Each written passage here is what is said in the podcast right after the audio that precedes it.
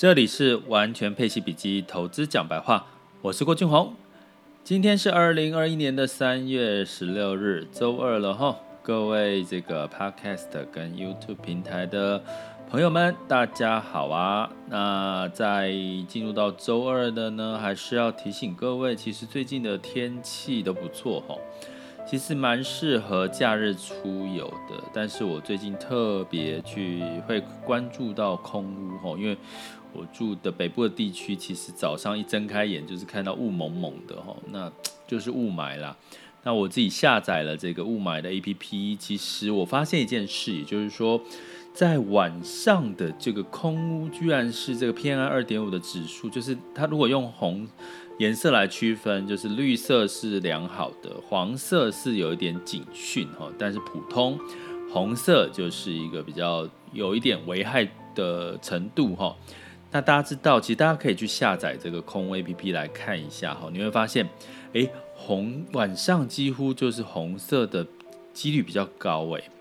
所以呢，其实我过去的一些想法是觉得，哎，晚上可能比如说车子减少了嘛，就是你下班了，车子减少，应该晚上空气跟白天来比就会慢慢变好。可是我发现，其实晚上的这个空污的状况呢，其实是最严重的哈。那在这边也要提醒各位，就是晚上的部分，习惯晚上运动，最好是做室内运动。像我自己是在。室内健身房运动啊，那其实很多的健身房其实都有一些空气清净的一些设备，因为它毕竟是一个室内，人人就是很多的大量呼吸吞吐，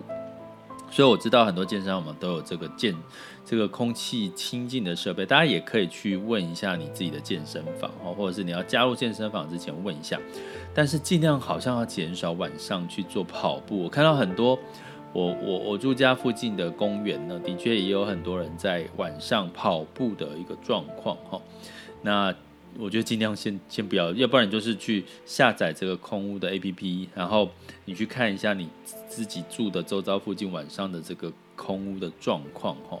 那甚至我自己最近也买了这个 PM 二点五的专门的这个口罩哈。那这个就是符合 CNS 的一个标准哈。那那我发现其实真的有差哎，就是我戴了这个 PM 二点五的口罩，我现在就是会出门，如果是在比如说公共场所、大众运输，我就戴了一个医疗口罩。可是我会选那个特别薄的哦，然后再戴一层这个 PM 二点五的防防这个防霾的口罩。那我发现其实对我的整体整个呼吸系统，其实我自己不知道是自自我感觉还是真的有差哈，就觉得哎。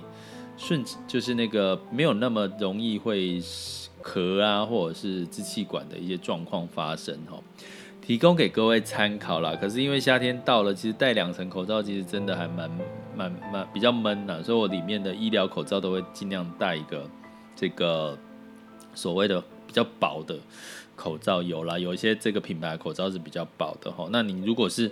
上面有很多的图案啊，或者是一些颜色，其实它就会变得比较厚哈。所以我就现在都戴那种比较薄的口罩。那各位，如果你有什么更好的解决方法，欢迎你在留言或者是告诉我们好不好？我也可以把这个方法。公布给更多人知道，因为其实这个空屋其实真的还蛮严重的。因为我是属于过敏体质，我的感受比较深。我最近才常跟一些人讨论，就是说，诶，有些人说不会啊，觉得空没那么严重。我说，就是因为你们没有过敏体质，你感受不到这个空屋的严重，所以你反而不会去保护自己。像我们这种敏感体质的。我们反而会适度的去保护自己，哈，那所以提醒大家，那在今天要跟各位讲一下，就是整体的市场状况，其实在美债殖利率的影响是最大的嘛，在三月份，可是目前美债殖利率来到一点六了，哈，其实已经超过一点五了，一段也是几天都是这样，来到一点六四一点，那目前市场预估大部分会可能有几率到一点七，那但是应该也差不多到了一个。到了一个比较高的一个地步，因为其实大家也知道啊，其实美国的呃相关的一些政策还是去会去做一些调整，比如说呃卖短债去买这个长债哈，去让这个殖利率的这个呃斜率呢可以比较不要那么陡峭哈。所以你可以看到市场的对，不管是从 VIX 恐慌指数，或者是从整个市场的这个呃科技股的一个状况，你会发现其实它已经没有像过去跌的比较几率比较高了哈。那所以呢，你慢慢可其实接下来的市场关注点，因为一九兆的纾困方案也已经已经实施了，那疫情呢也持续在观观察当中，疫苗。那所以接下来四月份进入到第一季的财报，其实就是很重要的一个关键哈。那财报好不好呢？大家可以去感受一下，或者是你最近去做点功课。那我会也会在我的这个呃网校课程呢，目前我主主力去。跟大家推荐是我的郭老师每周带你玩转配息，因为其实最近市场变化很多嘛，不管是从疫情、从基本面、从油价通膨，也从殖利率，其实有很多是要及时去给一些比较深入的探讨。所以呢，其实我觉得这个课对很多的学员受用也蛮大的，让你们可以掌握到最新的一些情况。哦，像最近这个市场跌升，是不是逢低进场？那相对来讲，你如果找对的一些跌升的，甚至有几率反弹的标的，其实你反而有一些不错的一些上一些上涨的一些收益的一个可能性哈。那我今天其实也要跟各位讲两个提醒一下哈，再提醒，因为这我刚刚讲的已经是目前在三月之前的趋势，你就是因为市场的成交量并没有放大，就是也是在等接下来有一些什么好消息或坏消息的发生哈，所以基本上就是四月份之后的这个财报哈。那哦，昨天刚好跟一位朋友也聊到，开始坐下来喝咖啡聊聊聊哈，因为他即将在三年之后打算要退休了。那他我我第一句话就问他说：“那你觉得退休，你觉得要准备多少钱才够？”哦，那他说他觉得一一个月大概要花六万块钱。那呃，那问到的整体数字呢？他是觉得三千万哦，两个人哦，夫妻两个人三千万以上都还可能不太够哦，他觉得要多一点。那其实这压力就来了嘛，哈，因为你其实你如果用绝对数字来看，你要三千多万，当然你要三年之内就要退休。如果你的资资金不够的时候，其实你就会想要去翻倍，哈，你就会想要去从股票或者是从一些比较。呃，翻倍的方式去思考这件事情，哈，所以有时候反而会让你做决策会冒一个比较大的风险。但是呢，如果你从另外一个角度来看，就是说，如果你是觉得，诶，每个月大概要六万块的开销两个人的话，那如果你从一个配息收入、领息收入的角度，其实大家也知道，我们在六十岁之后会有劳保年金。如果你是劳保身份的话，当然有人也会说。可是劳保有可能会倒啊，吼，可能会这个降低这个给付，但但是这个这个都后话了哈，我今天不讨论，因为时间的关系，可能我在下一集再来讲劳保年金的事。但是呢，你就可以知道是说，你如果把这个每个月劳保的投保呃年金呢，大概领一两万块。那你其实六万减掉一两万块，其实你只要准备每个月四万块，只要每个月稳稳的四万块钱，你其实就可以哦，比较安心一点。你不一定要追求到三千、四千、五千万的这个本金，那你重点是你怎么样有这个资金的这个配息收入呢？其实当然就是我们一直在强调，你可以透过领息，不管从股债平衡或者从债息去做一个比较稳健的一个配置哈。那所以呢，这个每个月四万，如果你每个每你的投资报这个配息率是在七个 percent 以上的话，好，那七个 percent 以上的话，你大概其实就只要准备呃不到一千万嘛，哈，差不多六到八百万，比如八百万乘以七就是五十六，五十六除以十二就差不多四万嘛，对不对？哦，所以基本上你会发现，如果你用这个每现金流的概念去准备你的退休金，你好像你的本金突然之间压力就顿时减少，你就觉得是什么可以做得到。可以做得到，就算你现在资产有三千万，你只要花了比如说八百到一千万去做这个配息，其实你剩下的资产还是在啊，你还是可以留着存着嘛，或者去做一些比较保本的一些做法。哈，也就是说，其实为什么我一直强调领息收入的重要性，是因为当你有领息收入，你可以用很少的本金去做你可能原本要维持的现金流的事情，可是你剩下多，你还有余力去做，比如说再买。买一套房子，哈，或者是去做你自己想做的事情，或者是去创业，或者是呃有生之年五十几岁开始去做你自己想要归开一家咖啡厅什么的，你会发现你的人生会因为有了这样的领息收入的配置，你开始进入到一个不同的阶段。那好，我跟跟这位朋友讨论到后来说，哎，那他已经有做部分的领息的一个一个一个收入的配置，那他的每个月是呃每一年大概是五个 percent 的一个配配息的状况哈，是用一个比比较股票型的一个配置哈。那所以呢，我就问他说：“那你接下来，因为你还没退休，还有三年，那请问一下，你这五趴的这个呃配息的这个钱是后来是再投资还是就？”他就说他就存下来了，就放在银行。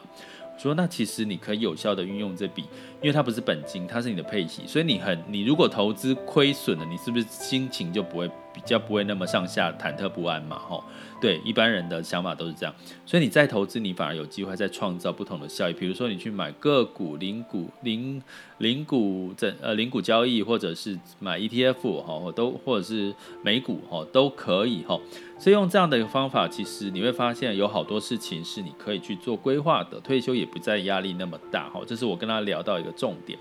那他他也是认同了哈，那但是重点我要讲最后一件事情是，那关键是在于我跟他聊的过程当中。我觉得他是属于我在常常推荐给大家去做一个测试，叫理财四大四大理财性格哈。它它的主型应该是属于所谓的这个跟随配合型，再加上这个呃分析谨慎分析型的。也就是说，我最后提醒了他一句话，就是说我三个月之后会再来问你，你有没有去做这些改变，做了这些我们聊完之后你觉得认同的事哦。为什么？因为当你是谨慎分析型，或者是跟随配合型，你很容易就是想得多，做得少。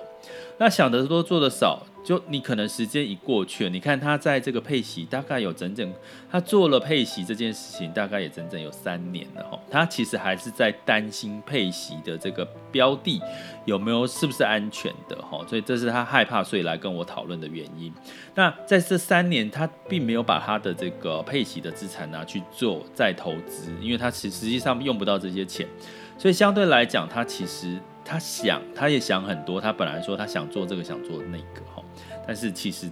都是一些比较呃，觉得诶，这个做了可能会会有风险，这个做了可能会怎么样哈？所以呢，其实要提醒各位，其实我在这个做从事教学或者是一对一咨询里面，最怕的就是谨慎分析型的人。其实最怕的是谨慎分析，因为谨慎分析型的人，你可能可以分析得很有条理，可是呢，相对来讲，你很容易分析过多，反而什么都没有做，哦。这个是在我们投资领域里面最最担心的事情。也就是说，如果你已经听了我哦，听了我的 podcast，因为我其实大概录了有半年以上了。如果你一路听下来，你到现在什么投资都还没有做，都只是听，那你可能要记得我现在提醒你的。你如果是谨慎分析型的人，哦，或者是跟随配合型的人，哦，你可能要试着不要想那么多，边做边学嘛。哦，最后的结论告诉他就是。边做边学嘛，你如果觉得像我，我最今天跟各位讲了，现在殖利率的这个，呃，在往上走的几率已经比较没那么高了，那景气是在往好的方向走，市场修正了，它等待的第二季的这个第第一季财报的公布的，那通常是乐观的优于预期的情况下，你要不要这个时候布局，还是你要等到市场真的涨上来，你才在那边担心说，哎呀，市场可能已经。涨了，我是不是要追？追会不会追高？会害怕会不会跌下来？又在那边害害怕上上下下，结果你就又什么都不做。好、哦，所以我在这边特别提醒一下谨慎分析，因为我在讲，我昨天那位朋友其实透过我跟他聊的一段时，聊了一个小时左右，一个多小时，我觉得他应该就谨慎分析型的，他应该不会听到，他应该不会听到这个 podcast 的，哈。那那那就是我要顺便提醒一下谨慎分析，用这个这个概念去告诉各位哈，这个时候其实 do something，这个时候是一个比较更好的时机，那就提供给各位参考，也真的鼓励大家，就是除了订阅我的 podcast，听我的这个 YouTube 之外呢，欢迎来我的网校呢来做做深入的学习了哈，因为我常说，其实虽然它是需要花一点成本付费。但是其实有时候羊毛出在羊身上，如果你只要花学习的成本，至少你不用怕去去有些是什么骗局，或者是有些是叫你就是买东买西的，可能就就这这这通常骗局都是这样来的，不是吗？好，所以我我觉得其实有时候大家在投资领域，只要记得一件事，羊毛出在羊身上，因为提醒自己自己这件事情哈，你就会哈，你就会比较少踩到雷了哈。提供给各位参考。接下来进入到二零二一年三月十六日的全球市场盘势轻松聊。那么在美股呢，周一其实呢，殖利率有稍微回落，可是它所谓的回落，现在是也是在呃一点六左右哈。那我刚刚已经跟各位提醒了，目前的高点可能会是在一点七，应该不会突破到二了哈。那因为可能到了一段程度。因为耶伦说话了嘛，呃，这个美联储也一直在说，其实接下来，呃，他觉得还是不是达到他们通膨的目标，不会去做特别动作。那他怎么去维持这个殖利率不会再过高呢？那当然就是会有后续可能，也许会有一些调整的措施。那相对来讲呢，你会看到呃 VIX 的这个恐慌指数也也持续低点哈。那所以呢，道琼上涨了零点五三，S&P 上涨零点六三，纳斯达克上涨了一点零五。那持续的市场的一个宽松的一个情况。那周四呢，本周四呢是会有三三月的利率的这个决策会议了哈。那是不是维持宽松跟这些论调？估计大部分的比例还是偏偏重在宽松的一些论调。那欧股的部分呢，就下跌了嘛，哈，呃，跌跌多于涨了，哈，抱歉不是下跌，哈，呃，那英国、法国、德国分别是下跌了零点一七、零点一八、零点二八。那相对来讲也是在关注，其这个这周有没有什么利多或者利空？那目前看起来就是这周四的利率会议喽。那这雅股的部分呢，其实成交量是稍微。就尾是缩小的哈，那呃也是涨涨跌跌的哈，所以目前其实你可以解读说，其实这个观望的氛围还是比较浓厚。那目前为止呢，我们来看一下台积电呢是跌了三块钱哈，来到六百零八。那目前的台股台湾加权指数是上涨了十七点哦，呃来到一万六千两百六十六点六五。那现在时间是早上的十点三十二分。那香港恒生指数上涨了零点三四哈，A 股跟两市两市也都是稍微小涨的。不过值得一提的是，这个创业板呢，昨天盘中的时候跌跌了五个 percent 以上哈。那今天后来收盘收就总总体的跌幅是来到四。那创业板就是我们讲的科技板，哦，科科技的板块。所以呢，目前整体因为在 A 股比较不会有一些量化宽松的刺激的措施哈，但是它一样受到美债殖利率的影响，资金的撤出，所以基本上可能 A 股的这个波动会比其他的亚洲股市来得大。可是如果要 A 股跟港股来对比的话，港股相对来讲的优势是在于，呃，它开放了港股通呢，有很多的内地的资金呢就会去投资港股哈，反而有这样子一个比较多的利好哈，所以基本上你会看到港股通常是表现可能在。在这段时间会比这个 A 股的表现来得好。那在这个油价的部分，来到了布兰特原油六十八点八八，下跌零点三四。哈，那整体当然受供需的影响会比较比较大。你说要再涨到七十、八十、九十、一百，哈，除非是有一个更大的一个景气的一个刺激，或者是供给。的大幅的减少或需求大幅的增加，那目前应该还看不到哈，所以大概维持在这个价位，其实我觉得 OK 啦，OK 啦哈，因为在高可能通货膨胀的担心又来了，会让市场有一个比较不不见得是好事哦。那金价的部分呢，周一是上涨的哈，金价是来到零点五，上涨零点五 percent，收在一千七百二十九点二。那当然，公债稍微回落一点，金价就稍微涨一点，可是你会发现跟之前的一千九、两千已经是。呃，少了很多了哈，所以基本上你要从黄金里面去获利的话，呃，暂时不太容易，因为未来可能通膨跟升息的这个概率会比这个降息的概率来得高。那汇率的部分呢，美元指数呢来到九十一点八一哈，那其他的新兴市场货币呢，美元稍稍的也走升，像。美元兑台币来到二十八点三一哈，那因为台币有开始比较多汇出哈的一个状况，那汇出的流到哪里去？流到美元嘛，因为殖利率哈，美债殖利率就吸引到一些去买美债的，那相对来讲呢，美元就可能不会再像过去一样就是那么弱势了，反而是如果以升值跟贬值的几率，可能升值的几率可能就有提高一些哈。那以上的资讯呢，提供给各位参考。这里是完全配齐笔记投资讲白话，我是郭俊宏，关注并订阅我，陪你一起投资理财。